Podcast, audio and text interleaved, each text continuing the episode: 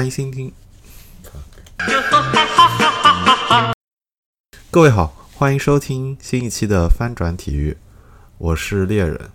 嗯，这是一档致力于丰富中文世界体育叙事的节目。本节目的口号是拆掉体育的高墙。本节目现在也不知道多久更新一次，但是我会尽可能的补回来的。欢迎各位收听，希望各位一切安好。各位好，今天这一期呢是我又一次突发奇想，突发奇想是词儿对吧？对，突发奇想的临时的反应的节目，就是所谓英文里的 reaction episodes，就是今天应该算是昨天了，国内时间肯定是昨天的晚上。然后 UFC 的深圳站的比赛打完了，然后给我留下了很深刻的印象。而且大家关注的人应该也知道，这一轮的比赛在深圳，然后中国选手很多，而且赛果就是中国选手都打得很不错，所以我就很兴奋。看完了比赛，就想要嗯录一期临时的节目。然后开头我放的开场的音乐叫做《Sweet Caroline》或者《Sweet Caroline》。就这首歌的原作者是 Neil Diamond，然后我把它放在这儿，是因为这首歌现在已经成为了一首嗯比较有名的体育歌曲，而且它本意其实不算体育歌曲，所以我贴在这里，嗯，我觉得很有意思吧，就是它经常被用在这种体育馆或者体育场，所以你在体育场合听到 Sweet Caroline 的时候。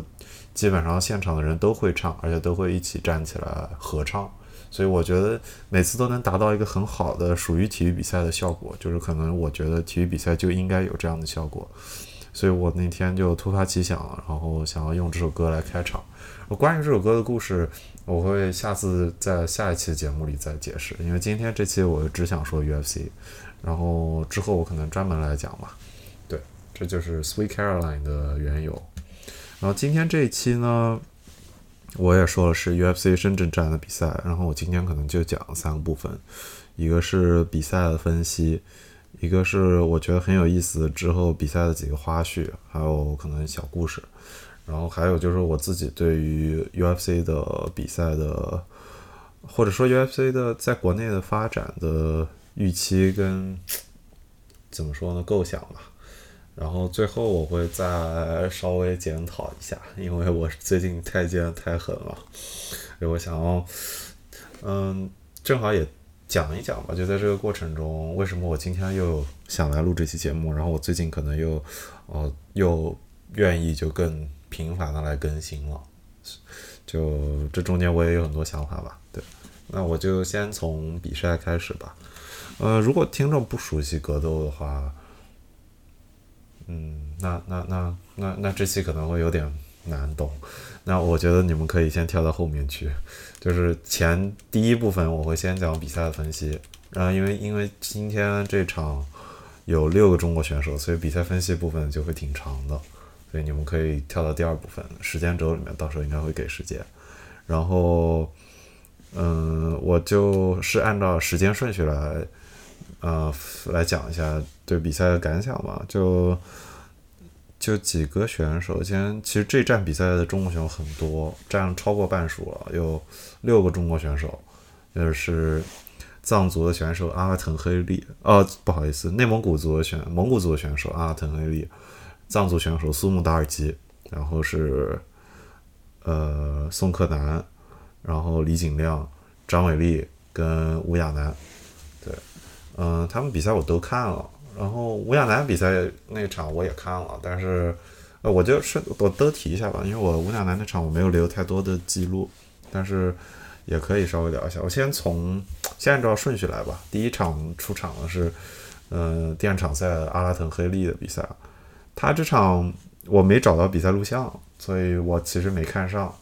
但是我觉得这场比较有意思，就是是他们都是蒙古族。就是他跟他的对手都是蒙古族，一个是内蒙古选手，一个是蒙古国的选手。然后他们在美国训练的时候，大家也认识，应该好像两个人关系也不错，这点我觉得挺有意思的。然后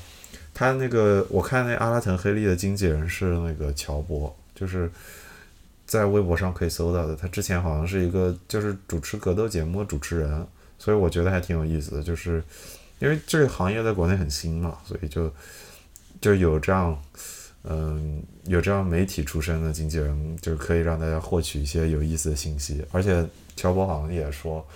之后会在微博上写一写，就这场比赛赛后的一些故事，可能还有赛前就这两个人之间的故事吧。所以我觉得可以感兴趣的人可以去看乔博的微博。这是第一场阿拉腾黑利的比赛，因为我没看上，不好意思。然后是苏姆达尔基的比赛，他是呃，我对他印象就是因为之前他打了 UFC 北京嘛，那是去年的比赛了，所以但那场他输了，输了一个降服。我其实印象不是很深了，但是我确实记得他的地面不太行，就在地面没有什么回应。然后我在昨天赛前的时候看了那个比赛的介绍，然后 UFC 官方发的，然后他有介绍说，苏姆达尔基打这场比赛之前，他去达吉斯坦特训了半年。就如果各位对达吉斯坦不熟悉的话，嗯，简单来说，就 UFC 现在有个最火的统治级别的选手叫做 Khabib Nurmagomedov，就是。哈比布内马格梅多夫，就是他是一个俄罗斯选手，但是他的因为俄罗斯有很多就是联合国嘛，就小的小的合众国，我不知道他们用的词是啥，就是 republic，就有个小就是达吉斯坦共和国，然后那个哈比布他的打法就是非常有统治力的打法，就是以摔跟柔为主，就是压制在笼边，就是。经常出现的情况就是站立系的选手跟哈比布交手的时候就被压在地面，根本出不来。就是他想要往外逃，然后根本站不起来，然后可能站起来很快又被摔倒了。就是可能就是他们那一代的选手都有非常好的摔柔的底子吧。然后他们也代表了俄式的那个桑博那一那一派的选手的训练。所以苏木达尔基去就是应该是很有特征的，就是我要。弥补我在地面、我在摔柔这一块的短板，然后我觉得看比赛也很明显，他，嗯，他进步可以看得出来，就是尤其是一开始他地面那下的是防摔放得很好，就是防止自怎么样控制自己的身体，怎么样堵对方的头，让对让对没有保护自己没有被对方摔倒。这第一一开始是防摔做得好，后来到第三应该是第三回合的时候。他抓住对方脚，然后另一下当机立断去直接扫倒对方另一条腿，然后直接就进地面，然后在地面保持了很久的压制。那那个扫的那一幕非常精彩，UFC 的微信公众号有发了集锦，我觉得挺好看，就是你们可以看到，他是个非常漂亮，抓住单腿，一只手抓住单腿，然后另一手呃另一条腿啪直接进去扫倒，非常漂亮。然后那场比赛给我留下一个更深的印象，还有一点是因为他的对手苏康塔斯，我看过他之前 UFC 一轮比赛，然后我也对他有印象，因为他是一个老挝裔的选手嘛，他应该是老挝裔的选手吧，因为就是老挝裔的美国人，然后老挝裔的选手他们应该都是是老挝吗？是，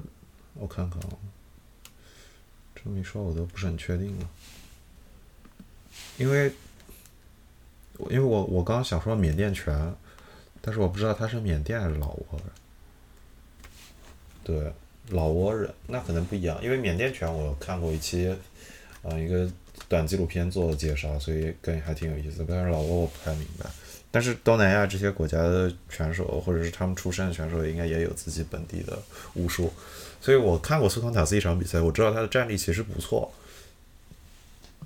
所以这场我当时看到对阵的时候，我的印象是宋达尔基可能有点危险，因为他第一场已经输了。然后 UFC 如果遇到一些年轻的选手或者是名气不大的选手，一开始就连续输连续输比赛的话，很容易就把对方给啊就会把这种选手直接踢掉。所以我当时还挺担心宋达尔基的。没有想到比赛里面看，其实他的步伐非常轻盈，这我觉得是他最大的优势。苏康塔斯也不算是一个很笨重的选手，但是他的肌肉量比他大，而且。这场比赛的整个节奏就是苏康塔斯一直在前进，然后宋达尔基在绕圈儿，就这是很正常的一个选手的顺序。但是不是每个选手都可以在绕圈这个过程中，就是步伐能够始终控制的很好，距离控制的很好。但是苏康苏达尔基做的挺好的，他的那个拳击甚至给我一种有点像那个 UFC 有一个很有名的韩国选手，他的绰号叫 Korean Zombie，叫韩国僵尸，叫郑赞成，他也是那种站立，但是郑赞成可能就是步子比较重，他们就是比较喜欢守住自己的位置，不太愿意不停的后退。那苏姆达尔基的脚步非常的灵，非常的轻盈，所以很很好看。我觉得他站立就是，我觉得可以说是经典。就我觉得中国选手里这么优秀的站立其实没有不是特别多，所以我自己觉得他的前景 挺好的。就可能除了他看上去比较瘦之外，可能这个藏族小伙儿还有真的有挺好的前景。然后他会进一步继续练地面的话，应该能练得不错。然后还有接下来就是吴亚楠那场，我只能说我自己看的时候觉得分期判定判给谁我都能接受，那最后判给那个日本选手我也能理解了，但是就只能说嗯有点遗憾吧，因为我我看我记得吴亚楠第一场 UFC 比赛好像就是 UFC 北京嘛。那场他特别兴奋，因为他应该是赢了比赛之后，就是他的柔术教练当场给他发了紫带还是蓝带来着。然后那场我也是印象很深，就是很有热情的一个姑娘，所以我相信她输了这场之后还可以继续练。但是我记得她好像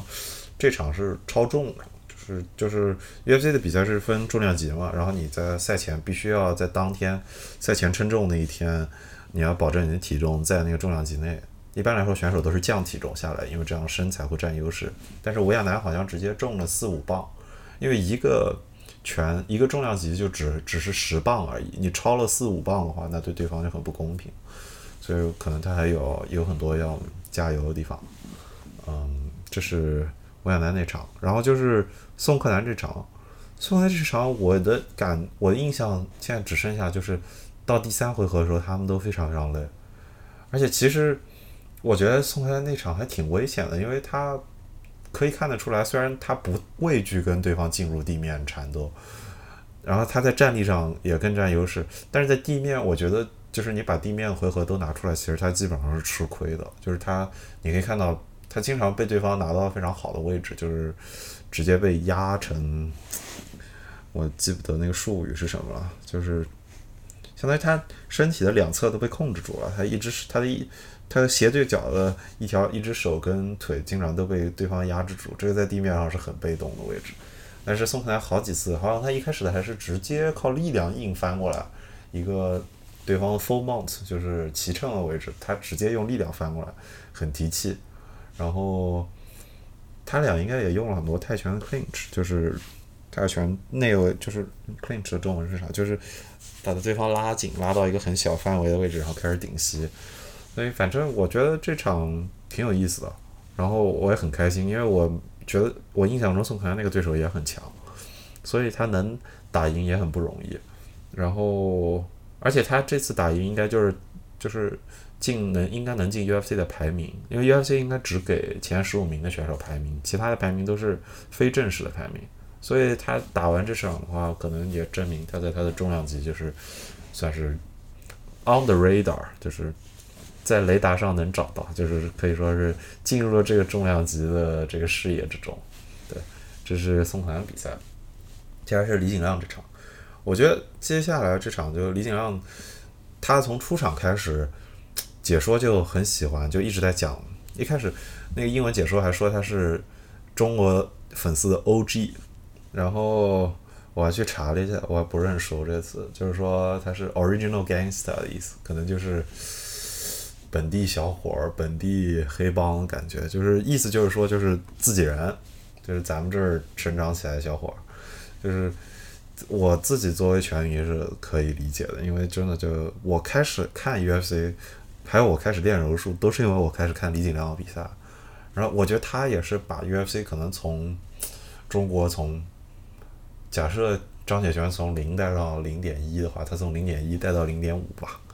对，就。我觉得那几年就大家就那个时候还没有宋亚东，没有宋克南，没有张伟丽，就只有李景亮，没有在那李景亮之前就只有张铁拳，就是这么就是很少，就所以我觉得就我觉得可能拳迷对看李景亮比赛就就觉得嗯就是大家也看着他这几年不容易吧，因为他前几年一开始他他一直都很热情，然后他练拳也很不容易。他之前接受了那个应该是腾讯给他那个专访吧，然后也可以看到，然后也老有人想给他挖坑，老有人出来挑衅说你跟一龙谁厉害啊？一龙就是国内的一个一个打的比较，只能说就是半打半表演性质的比赛的冠军，所以让国内很多拳迷。就不是很支持他这种风格的比赛，然后就老有外行人就去挑衅，就说啊，你是不是能放倒一龙啊？放是能放，但你说这种话肯定就是给自己找麻烦，对吧？所以实际上这么些年过来挺不容易的，有时候受伤，然后一直没有强有力的对手愿意接受他挑战，然后也不是很多的选手。然后他跟 Jake Matthews 就是澳大利亚的一个杰克马修斯那场又被对方压制，而且因为打拉到拉拆那个应该是裸脚的时候拉到对方眼睛了，然后那个画面看起来就好像就是拉得很狠，所以就可能给给很多选手留下他是一个比较脏的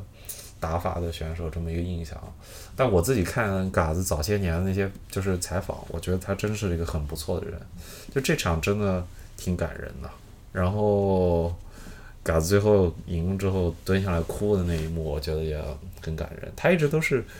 我觉得他作为 fans favorite，他作为所谓 original gangster，就是中国人民的，就是人民群众最喜闻乐见的选手，应该可以理解吧？你可以看他赛后的发言，就拳迷们、普通拳迷就很喜欢这样的选手。对，嗯，然后。这场我觉得还很有意思，就是他那个对手那个巴西选手，那他有解说一直在说他那个巴西选手是卡波拉出身的，就是卡波拉就是巴西战舞，因为那个我自己练过嘛，所以他说他是卡波拉 stance，就是卡波拉出身的选手会有他们独特的站立的方式的时候，我就注意看，然后我就能理解，的确是有的，就是卡波拉中有一个基本的步伐叫 Jinga。就是，嗯，就是一只手交叉，就是一只手在前，另一个另一侧的腿在在后，然后这样两个来回不停的交叉，然后随时在这个交叉的过程中准备出腿，呃，踢打对方。所以这是卡布埃拉的一个基本的站姿。那你看他那个对手应该是不停的在使用卡布埃拉 stance，觉得挺有意思的。对，嗯，UFC 中间巴西。出身的选手里面也有几个是卡布埃拉出身的，最有名的就是 Anthony Pettis，就是被中国球迷、中国拳迷称为“飞踢哥”，叫 Anthony 安东尼佩蒂斯。这他们这种卡布埃拉出身的选手，一般来说问题就是，因为他们你你要做那种嗯动作非常华丽的飞踢的话，其实会一定程度上影响你摔跤啊，或者是。不一定柔术了，但是摔跤可能会有一定影响，因为他，它可能对你的身体体脂要求很高，就不能很体脂要求不会很大，然后你要，所以就英文中这个概念就是你要很 acrobatic，就是你要能够在空中身体控制力很好，然后能在空中做出各种各样的动作，像练体操的选手一样。但是像摔跤的话，始终在地面，这很强调力量，所以你看，一般比较壮的摔跤的选手都是很粗的。比如说重量级的之前被打败那个，嗯，黑球就是 Daniel c o m i 科米尔，他就是之前前那个奥运会的摔跤的铜牌吧，还是什么银牌？他的那个腰多粗啊！所以摔跤选手都是要讲究就实打实的力量，他就是摔跤选手的训练都是把人。扛起来，把对手扛起来，然后往地上扔，然后每天摔相互这么扔，扔个上百次，所以他们的力量是这么练出来，都有很粗壮的腰和很粗壮的腿，所以跟卡波拉的需求不太一样，所以卡波拉选手遇到这种摔柔系的选手就很吃亏。一个经典的例子就是，嗯，那个 UFC 现在有个选手叫中国中国球中国拳迷把他称为。腿王就是 Anderson，哎，是叫哎，Edson Barbosa，艾德森巴博萨，就是他的腿法出神入化，真的是出神入化。他他有一个 KO 用腿直接踢倒对方，几乎我觉得可能是 UFC 史上最精彩的 KO 之一。但是他遇到了那个我前面提到那个达吉斯坦那个俄罗斯选手哈比布内马戈莫多夫，就毫无就是三回合那场比赛特别经典，就是根本站不起来，他根本不知道怎么办。就是你看到第三回合的时候，他看裁判的眼神就是我不知道怎么办了，在全场就被对方摁在笼边，根本喘不过气，根本呼吸都呼吸不上来。这就是这一类的站立的选手可能遇到的一个问题吧。但是。我觉得可能对于那个巴西这场的巴西选手来说，比较幸运的是李景亮也不是一个摔柔，算不算是一个摔柔系的 UFC 的选手吧？虽然他本人可能是摔跤出身，还是，但是在 UFC 里他一般都是以站立出身，而且他有非常铁的下巴，这点很重要，因为在 UFC 里面就 Iron Chain 跟玻璃下巴是很有名的一个梗，就是有的选手可以中很多拳都不倒。然后李景亮就是出了名的中无数拳他都不会倒，打澳大利亚的 Jake Matthews 那场比赛，我觉得他几乎是完败了，就是他中了很多很多拳了，他完全是硬挺下来了。到最后，我觉得 Jake Matthews 非常尊敬他，就是觉得他完全是挺住了那么些击打。但也有的选手很不算是耐打，就是打一下就立刻就倒。但是尽量就不是这样，所以这场还是挺有意思，就是纯粹两个人拼战力的一场。然后。尽量很开心吧，虽然他拿到这场胜利，而且他也是就是击败了一个前十五的选手，终于，终于算是，因为我觉得前几年尽量刚开始打 UFC 的时候，那个时候他年纪就不算小了，他应该已经三十，可能都不止，所以他他算是进 UFC 进的晚啊，他想要，当时大家在 UFC 只有他一个中国选手的时候，就那个时候会把希望拿腰带的这个期望交在李景亮身上。但是以当时李景亮的水平，还有他的年纪看来都不是很靠谱，可能是进前十五是一个比较现实的，一个比较阶段性的目标。但是李景亮迎来这一天其实花了很久的时间，而且可能我觉得心理上他经历过的事情更多吧。但是所以这场真的很为他开心，就是当时追了他好多场比赛，所以这场他终于是就是天时地利人和都有了。他自己也没有受伤，也在也在中国打了这场，然后也对手也愿意来，然后也击败了一个高排位的选手，非常开心。希望他能够更进一步吧。然后，呃，这之后是张伟丽，张伟丽是这场冠军战就，我觉得怎么说呢？我知道大家都很兴奋，我也很兴奋，我兴奋了一天了，但是。我有一种感觉，而我看张伟丽自己在比赛后也有一点，就是意犹未尽吧。就比赛结束的太快了，这场是一个四十二秒的 KO，就是怎么说呢？就两个人上台，然后切你两个人撞拳，比赛开始，然后他们俩 engage，他们俩开始交手，这个过程只有四十几秒，真的太快了，就你没有办法从这个过程中谈说。是不是张伟丽就是实力碾压了对手？你可以说他绝对明显抓住了对方一个失误是真的，但你说他真的说展露了自己统治级别的实力，倒也不一定。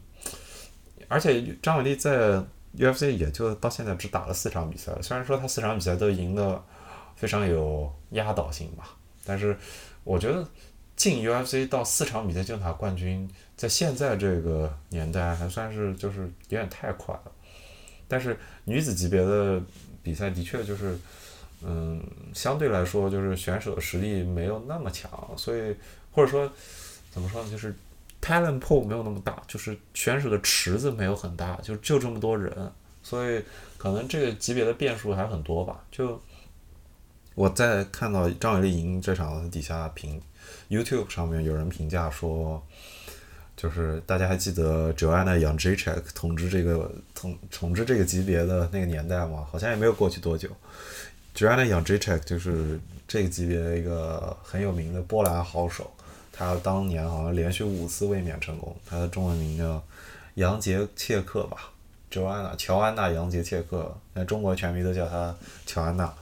他是拳法非常好的一个选手，但是他之前连续输给了罗斯纳瓦尤纳斯好几次，就。就当时你想，就是 Joanna 应该是那个级别的第二个冠军，第二个冠军，然后他连赢了五次，然后换成罗斯纳瓦尤纳斯，然后换成这这场张伟丽击败的杰西卡安德拉德，然后就到她了，就是她才是第五个冠军啊，这么算下来好像，所以就女子系列的级别的确就嗯是历史也比较短暂，但我觉得也是有好处的吧，就容易出成绩。但是张伟丽能打到自己这一步，你看她之前可是二十杠零或者二十杠一，除了输了第一场之后，已经二十连胜，所以这是实力是毋庸置疑的。我也追了我理解好几场比赛，来为他感到非常非常开心。就你去看他的 Instagram，你去看他的呃比赛的视频，能看到非常乐观。他他平时的业余生活全都在训练，我自己私下里存了好多他训练的时候用到的一些。训练的动作我觉得很好用的，而他每天都在训练，没有任何停歇，每天你都看到他在努力的训练，然后不同同不同的花式、不同的动作，然后没有你看不到任何说他抱怨了，或者是炫耀啊，或者是什么，嗯，然后上一次打这场之前，他是赢的是 Tisha Torres 特西亚托雷斯，是一个美国选手，然后。那场之后，赛后他跟 Tisha Torres 成了很好的朋友。就他赛后主动去找到对方，然后去邀请对方说：“你可以来北京做客，你可以来中国做客，我们可以做好朋友。”然后对方就后来我不知道有没有去，但他们后来就好朋友。Tisha Torres 这场张伟丽夺冠之后，也为他感到开心。就是，但你反观啊，就比如说乔安娜，乔安娜就我个人不是特别喜欢乔安娜，说实话，就乔安娜。嗯，有有过，呃，之前杰西卡安德拉德拿到冠军那场比赛，他是摔倒了纳瓦尤纳斯，然后就直接把对方摔懵了。然后杰西卡安德拉德在跟纳瓦尤纳斯那场比赛之前不被认不不太被看好，就是他其实有点黑马，所以他那场他成了新冠军之后，就这个级别的很多女选手都跃跃欲试嘛，就想要挑战他。然后安乔安娜的吃相就有点难看，就是。杰西卡刚赢，他就在祝词里面就立刻就说：“但是你马上就应该打我，我马上就要来挑战你。”就而且还配了上了哈哈哈哈哈，就感到很开心，就让人觉得就是你再想想张伟丽打赢比赛之后，他是主动的去跟 Tisha Torres 去呃去握手，然后两个人现在还成了朋友，这我觉得就是一个好的武术家就应该有这样的表现。虽然好像张伟丽从开始训练到现在也没有多久，但是可能有天赋的选手就是这样吧。你单从身材上来看，他在他这个级别里面就算是一个非常壮的选手，而他拳法也很好，而且他的地面柔术就看他之前跟啊杰西卡阿吉拉杰西卡阿吉拉尔的比赛，跟对一个老将，他的呃他的三角锁换到十字锅，呃到那个手臂锁的转换就非常好看，就是。真的是很优秀的选手，我非常为他开心，然后也非常开心吧。我就我觉得北京的啊不是北京，深圳的现场大家的欢呼，大家也都看到了，所以我觉得作为格斗迷，就是有这一刻真的很感动，而且我觉得甚至会有一点觉得来的太快了。因为我之前没有想到张伟丽这么快拿到了挑战冠军的机会，因为他当时击败 T 恤托尔斯之后，他排第六，而他才到这个位置，所以很多国外的选手。和评论家在赛前都说不认识张伟丽，就谁是张伟丽呢？不认识他，所以这所以张伟丽连续两场他赢比赛，最后应该写讲的都是我叫张伟丽，我来自中国，请你们记住我，嗯，为他开心吧，想这下所有人都记住他了，对，然后在这儿呢，我插一首歌，我这里插。那个，这这这期节目，因为我正好有三个部分，然后我插三首歌，然后我专门挑出来的歌都是中国选手放的歌曲，一首是张伟丽的，他选的应该是盖的那个，嗯，刀刀两万长，哎，这首歌叫啥来着？哒哒哒哒哒哒哒哒哒，哎，嗯，记不得了，anyways，就是盖的那首。滔滔两岸潮，哎，哎，嗯，OK，反正是，哎，就是那首香港的老歌。然后宋亚东是另一名中国非常有天赋的选手，现在也非常有牌面。他在美国的教练把他当做他们战队的头，几乎不算头牌吧，但是就是力捧的选手。而且他在之前比赛中打出了非常惊人的天赋，也他自己配的出场音乐是《云宫静音》，就是《西游记》那个开场音乐。所以我当时在美国看到他比赛的时候，他放《云宫静音》的时候，我真的是整个人都就有点像发抖的感觉。就是你作为这一代成长起来中国人，你看到《西游记》的音乐出现，然后他的绰号叫“功夫猴子”，我觉得他就应该叫“美猴王”，这样更好。就是多好，就是取了《西游记》的音乐，然后所有人一听你就知道这是一个中国选手上场了，而且这是这一代的中国选手上场了，他代表什么？他理解，所以听到《西游记》的声音，让我觉得就哇，有一个中国选手要来大闹天宫了，就很棒。然后还有一首音乐是宋克南的《我是愤怒》，然后这首是呃以前 Beyond 的歌，它应该是嗯、应该是 Beyond 那个主唱去世之后他们的歌，所以不是应该不是他传唱度最高的一首歌，但是我很喜欢，然后也非常带劲儿，就是你听这首歌就觉得应该要怒吼的感觉，所以我今天就放这三首歌吧，然后嗯，行，听完一首歌，然后大家再来。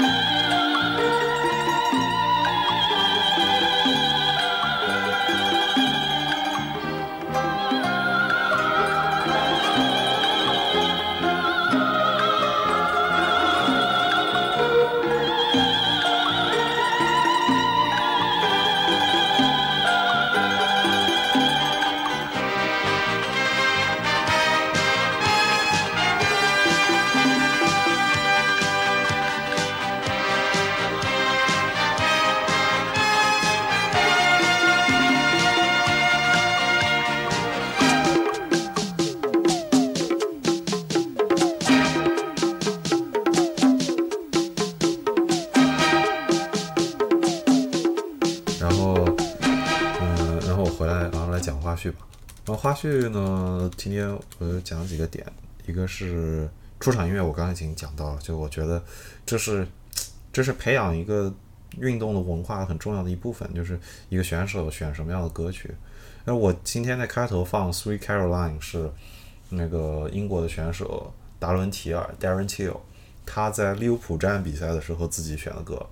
你们可以听到是全场跟他一起站起来唱，而且那其实不是一首英国的歌，那就是一首美国的歌。但是就是这个歌曲作为运动的一部分，这一点是很很重要的。就是，嗯、对你去看，比如说在美国这儿的棒球或者橄榄球或者是篮球，就他们都有跟这个运动相关的音乐，然后包括你比如说。呃，运动的一部分，就比如说洛奇吧，作为一个很有很伟大的运动电影，大家听到那个经典的当当当开场那个音乐，你就知道是洛奇出场了。这，然后我觉得就是这些出场音乐，就是能够把文化建立起来是挺重要的，就是能够让一个运动有更好的群众基础，有能够发展起来。就是你要先有文化，那这是很重要一部分。其实我觉得这点在足球上就有点遗憾，就中国足球你能跟它挂上音乐的是什么呢？就铿锵玫瑰吗？其他我也想不出特别多的音乐啊，血染的风采嘛，也不是啊。就就不多，就是可能就是侧面能反映中国的球迷文化不是很多吧。因为你这么偌大一个国家的运动比赛，没有那么多让大家就是耳熟能详的想到一支队就能想起的歌曲，就有点遗憾。嗯，所以我觉得出场音乐这段我觉得很棒。然后再提到观众文化这一点啊，我觉得很有意思吧。就嗯。我在美国看了一场，因为我在我这儿 Phoenix 之前看了一场 UFC 的比赛，是我第一次去线下看，然后我能感受到就是他们的观众在线下是非常非常热闹的，就是很闹腾的，那个现场几乎是癫狂的，就是尤其是选手或者是大家最欢迎的选手出场的时候，是那个热情，就是所谓的叫英文中叫 light up the house，就是整个房子都被点燃了，就是屋顶被掀翻了，就是那么吵。但是 UFC 的比赛，我觉得会比篮球甚至足球更夸张一点，因为拳手就是这样格斗性的比赛，因为它结果是突然性的，所以的确是会让人血脉膨胀，是很兴奋的。所以的确就是我觉得 UFC 比赛的氛围是无与伦比的。然后除此之外呢，我觉得在美国看比赛，还有在很多国家，就是我看直播的时候能看得出来，就是。观众是很吵闹的，就是吵闹到就是他们觉得这个比赛不好看，他们就嘘；他们觉得比赛好看，他们就鼓掌；他们觉得这一幕好看，他们就鼓掌。就是大家的情绪都是宣泄，都是非常想要表达自己的性格。那这一点呢，你在中国观众身上就不太看得到。就这可能一方面是因为，就是可能我觉得每次去看。嗯，UFC 比赛的中国观众绝大多数人不一定真的是格斗迷，可能格斗迷占，但是只是占少数，所以很多人不太能理解这里面的精彩之处。比如说你看不懂的外行，他看到一个非常精彩的过腿，或者看到一个非常精彩的拿背，那可能大家的反应就不够强，然后就可能在还有一点就是中国，我不知道这是因为大家不熟悉这个文化，还是这就不是中国人的文化，还是。就中国人比较客气，就是就是我在美国看的时候，就是大家不喜欢那场比赛，不管在场上的人打得有多努力，他们就虚。在中国你不会看到这事，就是我觉得观众还挺安静的，就是没有是没有说啊不这场不好看就虚的震天响，真的不会。然后我在 Phoenix 那场的时候，就真的会虚的震天响。就是，而且就我，我觉得还有一点不是很好，就是在 Phoenix 比赛的时候，那些美国选手会啊，美国的拳迷会觉得女子的比赛非常无聊，就可能看上去就是小级别的打就不够精彩吧。所以他们对有几场我觉得打很好看的女子比赛就拼命去。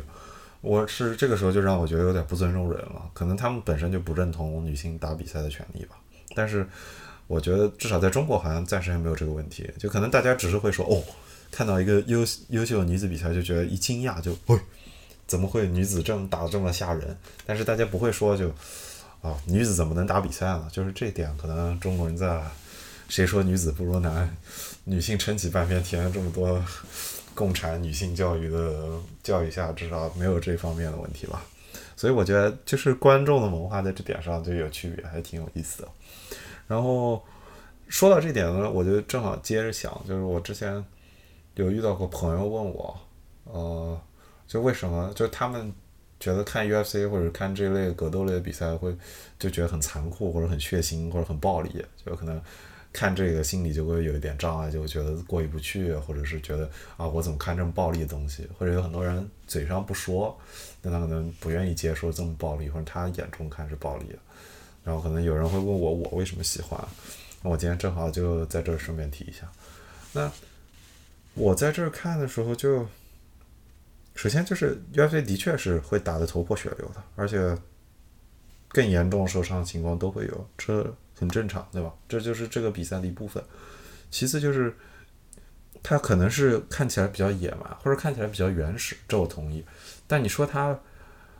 比较残酷，或者这你说比较肮脏，我其实没有很同意。就我的想法一直都是说。就可能对一个普通观众来说，他去看，比如说一个电视剧改编了一个战争戏，你比如说手撕鬼子的时候，这血不血腥？这残不残酷？这肮不肮脏？其实很肮脏。当然了，你在国内的荧屏上看到的抗日剧本身就是有一些问题的了，所以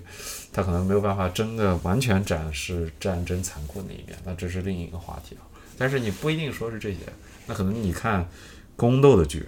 关键历史上真实的宫斗是很惨的，是勾心斗角，是置对手于死地，暗地里出招，然后可能是是非常阴险的揣测，非常阴险的散布流言，这些都是。一个剧的一个环节，就对我来说，比如说你看一个政治家之间的相互诋毁，你看这这些嫔妃之间的相互的，对吧？相互的扯谎，然后相互的下套，我觉得这也很肮脏。这甚至你当你看 UFC 比赛的时候，这两个选手交手的时候，永远是很公开的、很敞亮的，最多就是可能有一个选手嗑了药了，OK。但是这是竞技体育，这是两个人。两个人进入笼子中间有一个裁判，然后他们不没有不存在什么我在背后说人坏话，然后我就把你全家家破人亡这种事情不会的，就可能双方会有很多的恩怨，但是在拳台之内，拳台就是简简单单的，你看的东西就是很敞亮的，没有那么多阴险的。那要真说残酷，要真说肮脏，那一个肮脏的政治斗争，肮脏的商场的斗争，肮脏的后宫斗争，这我觉得比 UFC 要肮脏的多。就是可能大家只是觉得就是血不血腥的问题而已，但这个我觉得大家都能接受恐怖片，能接受口味比较重的 B 级片的话，那你也能接受这一点。所以我谈不上认为 UFC 有什么血腥或者残酷的，就它可能是原始一些。但是如果一个人认真去思考，就能理解为什么就是这个人就是没有办法摆脱自己原始的一面的，就。只不过你的原始的一面可能不一定是以这个相互暴力的发泄这一点来宣泄出来，但可能以你在其他方面无法控制自己的欲望的方式来暴露出来。只不过有的人是以这样的方式宣泄出来而已。而且他真的，我我是真心觉得，他比起比如说政治斗争，比如说历史上的各种各样的勾心斗角而比，这有什么残酷的？这就是。UFC 中间的选手一般来说都是很尊重相双方的。你看 UFC 中国站的比赛就能看到，经常就是打完了，大家相互致意、相互拥抱。甚至我很喜欢的一个 UFC 这传奇选手 Anderson Silva，是巴西选手安德森·席尔瓦，他打完比赛就会跟对方跪地致谢。这场的冠军赛，张伟丽跟安德拉德也是打完之后，双方双方都是跪在地上相互致谢。这。我觉得就是武术的精神啊！就如果你比如说男生或者是我们这代人，你小时候看什么《龙珠》，或者你看就是天下第一武道会，对吧？这就是真正的天下第一武道会啊！然后是有很很有武术品格的人在场上斗争。武术真正的的要求实际上是自律啊！就是你不管怎么样，那选手能够达到今天这一天，他都是对自己有进行了非常严苛的训练的。这有何残酷呢？这比起……各种各样的肮脏的、阴险的，对吧？各种各样的勾心斗角跟后宫斗争，这哪里肮脏呢？这哪里残酷呢？所以这是我觉得我对 UFC 的一个辩护吧，或者对 Mixed Martial Arts，或者对于看起来比较暴力的运动的辩护吧。就竞技体育何来的残酷呢？就只是 Games，对吧？他可能有的 Games 比较认真，大家玩的比较上头，但这比起真正肮脏的。落井下石，真正肮脏的给人下套，真正肮脏的，对吧？斗争，这这这算什么呢？这只是体育而已，所以我觉得这挺好的。然后 UFC 也有很多很精彩的地方，就是也有很多心理战是就是很值得人欣赏的。比如说，我觉得这场主赛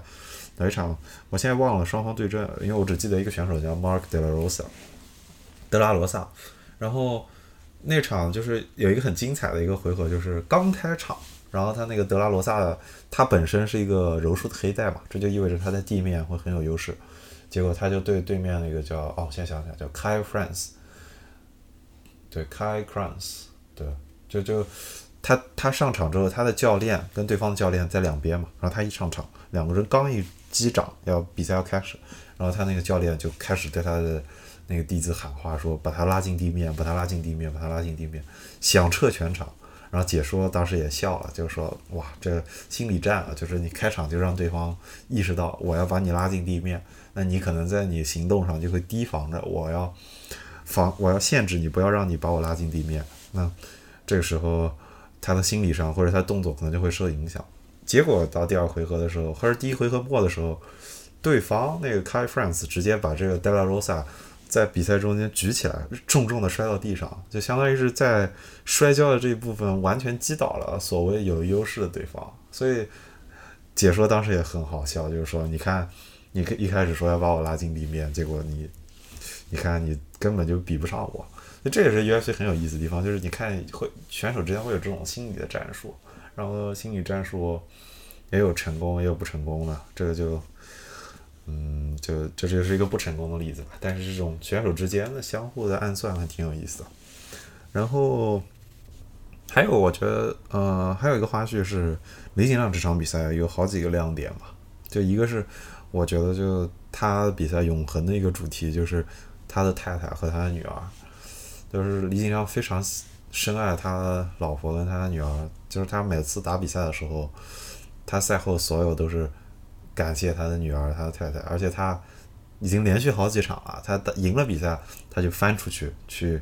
抱，去找自己的太太，然后去人群中找到他，然后去拥抱，去亲吻他自己的太太和女儿。然后最开始，李景亮大概两年前接受那个腾讯的采访的时候，当时他还说，可能他太太不敢看比赛，或者他妈妈不敢看比赛。然后到后来到这场，他太太是抱着他的女儿来看的。然后北京站的时候，李景阳当时赢了比赛之后是翻出笼子，哇，在人群之中冲上去，然后找到他的太太，然后去拥抱。然后这一场特别好玩，他没有翻出去之后，我估计是安保看了上次录像，知道李景阳会跑出去，然后在空中途拦上了他。然后李景亮非常兴奋，他就抱住了那个保安大哥，抱着他在那儿哭，就很好玩，就是一个。我一直觉得李景亮去找他的老婆跟女儿，这一点就是很有铁汉柔情的一个瞬间吧。就是，这就是我觉得看这种武术家，就是大家去打这些比赛，不是每个人都愿意打的。这去打比赛的选手都付出了很多，那这就是能看到对方真心的一面，所以我觉得挺棒。然后李景亮这场还有很有意思的梗是，他在赛后的时候跟还致谢的时候提到了吴京，我都没有注意到。然后在那个场下，后来我赛后去搜的时候，那个还搜到，就是吴京打完在电场赛打完的时候，去去那个更衣室里面给李景亮那个助阵。当时景亮的比赛还没开始，然后他是给，然后他还遇到苏姆达尔基，就是那个藏族选手，因为藏族选手比赛比较早，然后他就先打完，然后 他跟李景亮还是稍微聊了会儿天，感觉他们应该都认识了。然后苏姆达尔基小伙很兴奋，还去跟。那个 吴京握个手，还去跟他合影，那吴京也很爽快，他说牛逼，打得好，然后跟他说合合影，可以可以可以可以可以可以，就觉得还挺有意思，就是可能这种格斗系的选手应该都比较喜欢，就是战狼这种这种比较代表民族荣耀的这个吴京这个演员吧，也挺有意思的，就是嗯，大家就很喜欢战狼这个形象，然后。还有尽量这场比赛还有一个很有意思的点，就是他的教练就是 Hui Menezes，呃，中式的经常应该会把 Hui 翻成鲁伊，但是他实际上巴就普语的发音是接近胡伊，就是他的教练，他的柔术教练。这个教练呢，也是当年中国 UFC 第一人张铁拳叫柔术教练。他他来中国来的很早了，他可能零几年就来中国，这应该已经来了超过十年了。他当时就是张铁拳的教练，然后变成李景亮的教练，然后这场就你们可以听到呼吁，如果有人回去看回放，就听到他在那用他带着口音的十五秒，手拿起来，然后李景亮打中就漂亮，很好玩。我听的时候一开始意识到这是巴西口音，后来觉得听起来很像新疆口音，就呼吁很有中国人民的老朋友的感觉，就做一个巴西的教练。带了在巴在中国待了十多年了，然后带出了好几个 UFC 的中国的选手，大家这个圈子里都认识他，都尊重他。然后他这场带就是作为中国选手的教练，然后击败了巴西选手，然后是用中文在为这个中国选手在做指导，真的觉得很棒。就真正的中真正意义上的中国人民的老朋友，对。这是李景亮这场比赛的花絮。然后还有一个我印象深的是宋可南比赛里面，他比赛里面有一个他的团队里面应该是有一个女教练，我到现在都没有查到那个女教练的名字，但我觉得挺棒的，就是就是我觉得就是在中国这个环境下，就是大家都对格斗这种看起来比较暴力的运动有偏见嘛，所以女性就去练这个就更有偏见啊。所以我觉得能有这么一个。呃，女教练的声音非常响亮，而且她在宋可南比赛中就是不停的在做指导，就是很自信，所以我觉得挺棒的。然后我当时看这点的时候就在想，就是这个我到时候可能日后会录，比如说隆纳罗西的时候，我会专门拿出来讲，就是女性能够去从事这种被认为是不文明的、被认为是野蛮的运动，本身就是一种进步的表现。这跟就是几十年前女性刚开始去参加跑步的时候。或者是女性刚开始打网球的时候，这逻辑是一样的，就是你认为运动是暴力的，或者运动是不高雅的、不优雅的，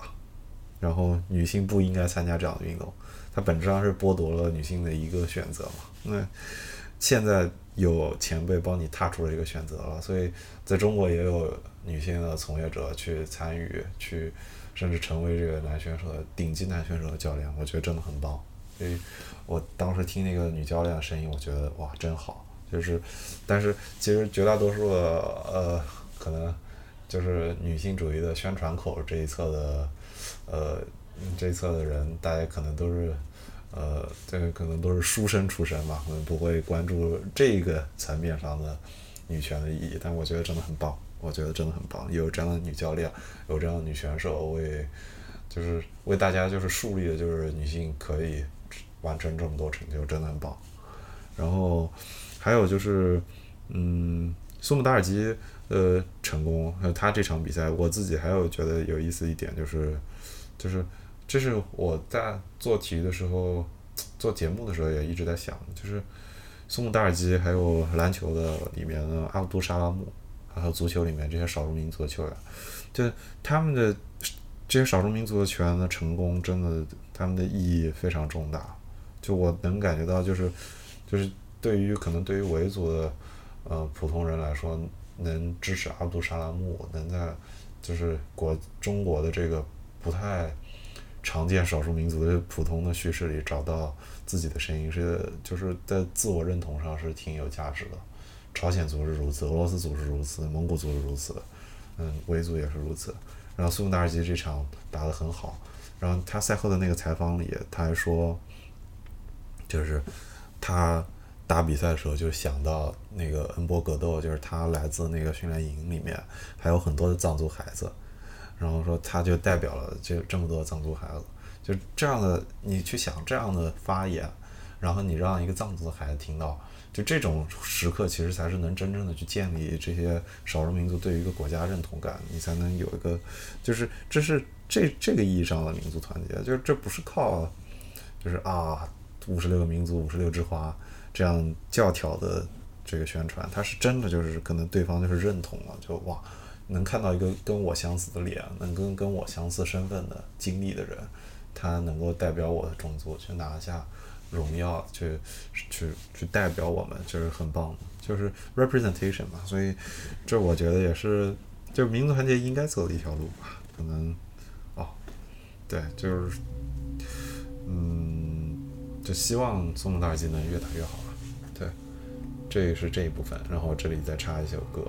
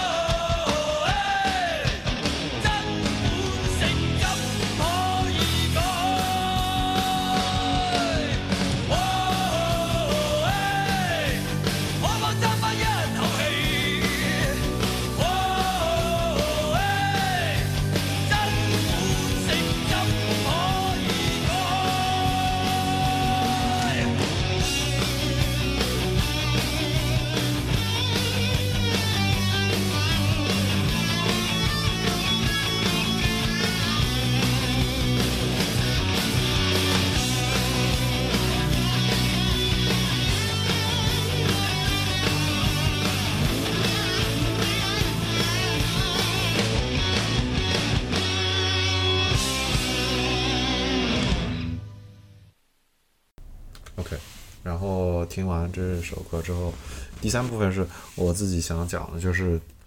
嗯，我对 UFC 前景的想法。我觉得在所谓与其说是 UFC 前景，不如说是在中国前景吧。就我觉得这是很有意思的一个话题，我可能以后还是会拿出来讲。今天就一笔带过。就是首先我先想说第一点就是真不容易，就是就是我怎么说？我今天看那个知乎上面有人在就是在呃张伟丽拿冠军的那个问题下面，呃回答也提到了这一点，就是就是对于格斗迷来说，等这一刻真的等了很久。就是你可能因为格斗本身就是个比较小众的运动，然后这些中国的选手。可能他们去打比赛的时候，他们还要面临国内没有高水平的赛事，国内的赛事可能还老会有各种各样的内幕，可能各种各样不干净。然后再有甚者，就是中国人可能看中式的那个武术的更接近体操的那种展示看得多了，所以中国人不习惯看这种真打，会第一反应就是野蛮，就是。这这是这从这个情绪再走到今天能有一个综合格斗的冠军，然后你看到场下这么多的普通人为一个格斗比赛欢呼雀跃，是非常感动的一件事。就你能感受到一个运动可能能真的在这个国家发芽生根，就是在看到这样的时刻。然后前面我说那个情绪最经典的一个例子就是恩波格斗的故事，就是现在的中国选手里面，包括这一场的宋。这场是宋克南吗？是他们还是宋木达尔基是他们的？对，宋木达尔基那个藏族选手，对，因为恩波格斗就在四川嘛，应该还是应该在四川还是在，反正就是藏区那一带，就是他收了很多藏族的孩子嘛，然后也收了很多，当然其他，就当时恩波格斗那个事情很火嘛，就是他们当时一开始这些媒体宣传的时候说，嗯，有一个有一个格斗学校，把没人要的小孩儿，把孤儿都招来。然后就给他们吃给他们喝，然后让他们上场去拼杀，这是一个非常不道德的行为，就好像是压榨，就是血泪工厂。然后这个事情后来出了反转，就是发现这些孩子是真心喜欢这儿，然后教练也对他们很好，接来他们不是就是压榨他们，而是给他们吃特别好的饮食，然后给他们最好的教练，给他们最好的训练的机会，然后就是希望这些孩子成功。然后后来又媒体舆论就反转了，就这些孩子一开始就是被曝光，然后政府哇一下很紧张，说我们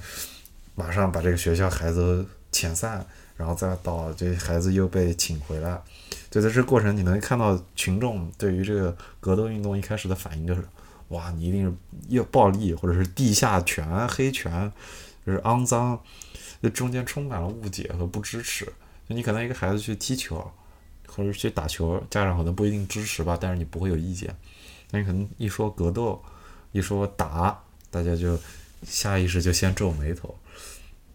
这个偏见是多么的深，是根深蒂固。你想，几乎把一个做好事的格斗学校要要让它解散了，这也是就是前几年的事情。那个时候，嗯，那个时候 UFC 应该只有张铁拳，还有没有李景亮，我其实已经记不清了。但是到有李景亮，然后李景亮距离张铁拳中间也隔了几年，那几年 UFC 在国内就没有什么发展，国内的 MMA 也是比较混乱的，就是有一些中式的赛事，但是就是综合格斗也谈不上是很有组织在发展。然后到有李景亮，然后大家都支持李景亮，大家都自发的去办李景亮比赛，去追他的比赛，然后到有越来越多的人去练柔术，去练各种各样的。武术，然后到现在到 UFC 开了他全球最大的训练中心在上海，然后 UFC 比较正式的进驻中国，它有中国的比赛，有大陆的比赛，然后办了一二三四站，到现在深圳站有了一个第一个中国的世界冠军，这条路真的很难，就是一个人一个人，你可以在啊。你可以上哔哩哔哩上有，我记得有个人搬那个，就是最早的时候，可能是两千年初的时候，就是好像有个网站叫五赛网哦，他五赛网，然后他们办了什么中国的 MMA 爱好者的切磋会，那个像最非常粗糙的画质里面记录的就是最早的中国的拳迷，大家可能是追逐这项运动时候的呃激情吧。可能在中国推广当然还有很多的路要走，但是我觉得也有大家在做努力吧，不只是这个行业的人，还有影视业从业者。你看吴京啊，支持，我相信也许他在他未来的比动作里面可能就会加柔术动作。然后我之前印象很深的是甄子丹吧，甄子丹在《杀破狼》里面那场打戏，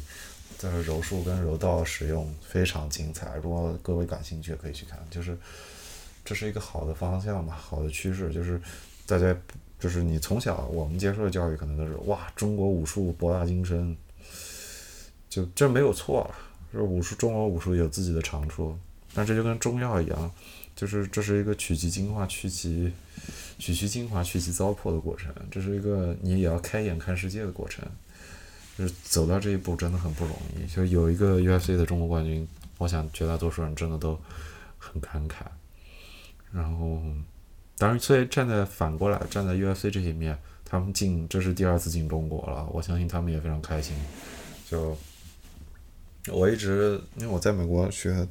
就是会跟不同的体育的从业者聊嘛，然后大家我跟他们介绍中国的市场的时候，也就很为难，因为中国的体育市场本身就很小，然后群众的体育的对体育的了解跟热情其实没有很高，所以这只能是一点一滴的慢慢来做。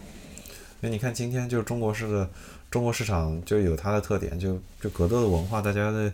影响力真的还很有限。就比如说对 UFC 还不熟悉，今天深圳站的比赛，Bruce Buffer 他是 UFC 的播报员，就是开赛前的时候播报双方选手的信息，就是介绍，然后宣布比赛开始。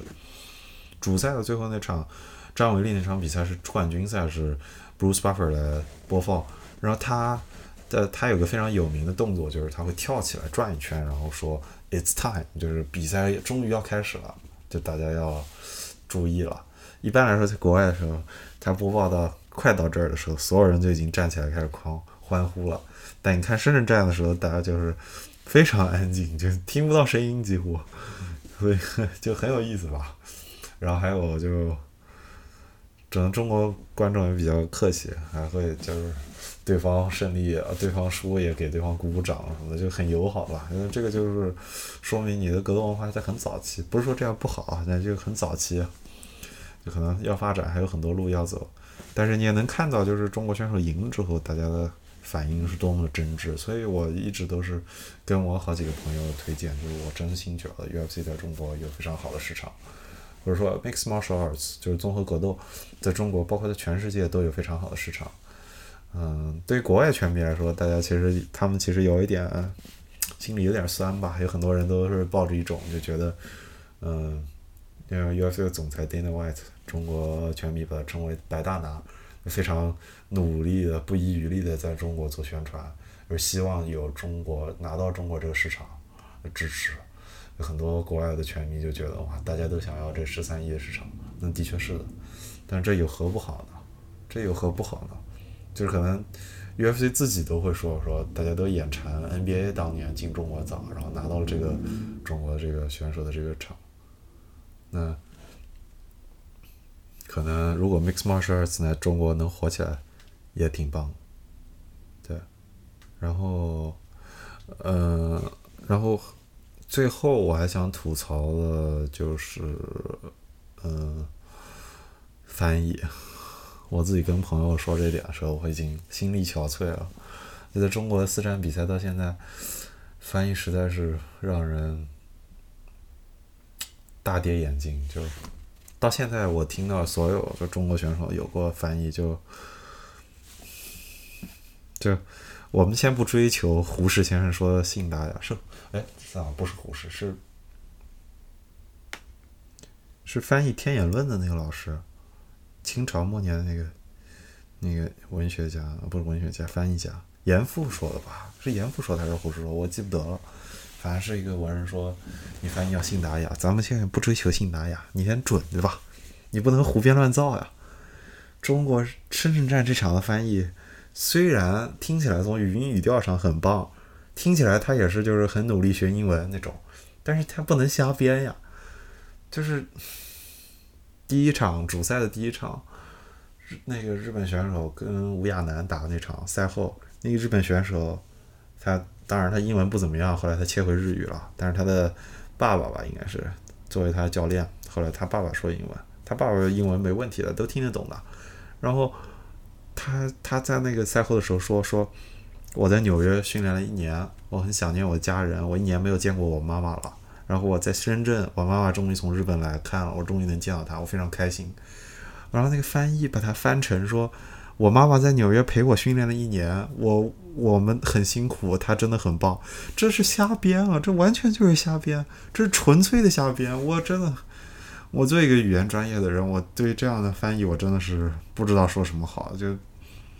只能说可能现场的选手绝大多数，啊，现场的观众绝大多数人的英语没有办法判断出来他的翻译出了多少问题吧。就在全场里面，他听不懂的地方就含糊其辞就带过去，他一段话能够翻出百分之五十，我觉得差不多了。然后像像李景亮赛后的那个感谢里面，OK，李景亮感谢很多人，他感谢提到了吴京，对吧？他提到了很多他的教练、他的朋友、他的。UFC 给他的支持，各种各样的人，然后那个翻译就说，就英文里就就 Thanks everybody for their support，就说感谢这场来支持我的这么多人，就你根本就没翻上啊，你这翻译根本就不称职啊，这个，唉，然后还有就，还有就最后那个张伟丽那场，那场。就不是我挑的，都只是一些我记住的问题啊。实际上，我要是拿笔记的话，它中间的问题实在是太多了。就张伟丽那场最后很有很，我相信熟悉英文的观众都能听到啊，不是熟悉英文，熟悉中文，就大家听中文是能听到的。他在最后说：“白大拿先生什么时候能给中国一场数字赛？”这是什么意思呢？就是 UFC 的比赛分两种啊，一种叫数字赛，就是像比较重要的比赛，像马上接下来的 UFC 二四三。UFC 二四二、二四幺这样，就是被他们认为就是比较重要的比赛，就是二四三就这样，或者是一百多，或者最早的 UFC 一，就这些计数的比赛就是比较重要的比赛。然后还有一些就是可能认为选手的实力相对差一些的比赛，就会被称为叫做 Fight Night，就是格斗之夜，就是默认都是说 FN，就是格斗之夜的这一类的比赛，就是选手的水平相对差一些。就可能不不是那么重要，然后可能播放的时候也不是 pay per view，就是观众不需要付费就能看。但是就是 OK，张伟丽的比赛最后的时候，相当于就是因为中国已经有四站比赛了，然后他在这个赛事最后的时候，就是努力的为中国，就是说什么时候白大拿能给中国一场数字赛，对吧？那翻译什么都没翻，我不知道那翻译是不是没听懂。他最后直接跳过了这一句，这实际上是很重要的，因为很多像那个主持人是 Michael Bisping，是 UFC 历史上一个传奇选手，就是他经常会在赛后对吧？你你然后或者是 UFC 另一个那个赛后的采访员叫 Joe Rogan，乔罗根，他们都会在赛后问选手说：“你想要挑战谁？或者你想要说什么？”呃，这是一个很重要的环节。然后张伟丽说：“我想要希望就是下一站啊，下面能够让 UFC 给中国一个数字赛。”多么清楚明白的一个诉求啊！还是用中文说的，让那翻译什么都没说。唉，真的不知道说什么好，就是就是欢迎找我，好吧？我可以帮你把细语跟副语也翻了。你这翻的实在是……之前张伟丽的那个那场他赢 Tisha Torres 那场，那他的翻译。是一个他的那个中方团队那个人员翻，他很激情，那个人翻译也没什么问题，那个挺棒的。但是好像官方派出来的翻译始终都有问题。然后，嗯，就这场张伟丽的翻译，我看 YouTube 我看很哭笑不得，就有很多国外观众说：“哇，这个宣这个解说员好激情啊！”但是啊，这个翻译好激情啊，就是张伟丽关之后。张爱丽翻译的时候，OK，那个翻译就是振臂一挥，就是哇，观众们，这是我们的中国冠军，OK，这很棒，对吧？我只能说这个翻译就是激情有余，准确不武，或者你连对于事实基本的尊重都没有，你这这是瞎编啊！我靠，然后，嗯，无无话可说，就我到时候会贴那个苏姆达尔基的采访的视频啊，是有一个有一个朋友帮他翻译，然后。那个阿拉腾黑幕的比赛也是他的经纪人帮他翻译的，他们俩那个翻译，那两个人都是带口音的，他们也不是说英文说的多好，但是是流利的，翻译的内容都没有任何问题，这就够了。你不要在这次像他们深圳站这位翻译同学，你你是很激情，我知道你很喜欢，但是你翻的实在是拿不出手啊，就你空有激情啊，对吧？作为一个翻译，不应该这样的。你这样翻译应该有自己的行业标准，你要理解，你就像是一个助听器一样，一个听不见声音的人要去听声音。你要做的事情很多，你要负责，你要保证对方那一边能听到正确信息。你这纯粹糊弄人，那你这你何必要翻呢？对不对？哎，不说了，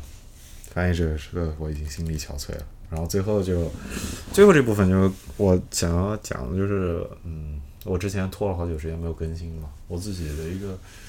呃有点后悔的部分就是可能是。因为我现在交了很多博客圈的朋友嘛，然后我也，嗯，不只是博客圈朋友了，然后我身边的朋友慢慢知道我开始录播客了，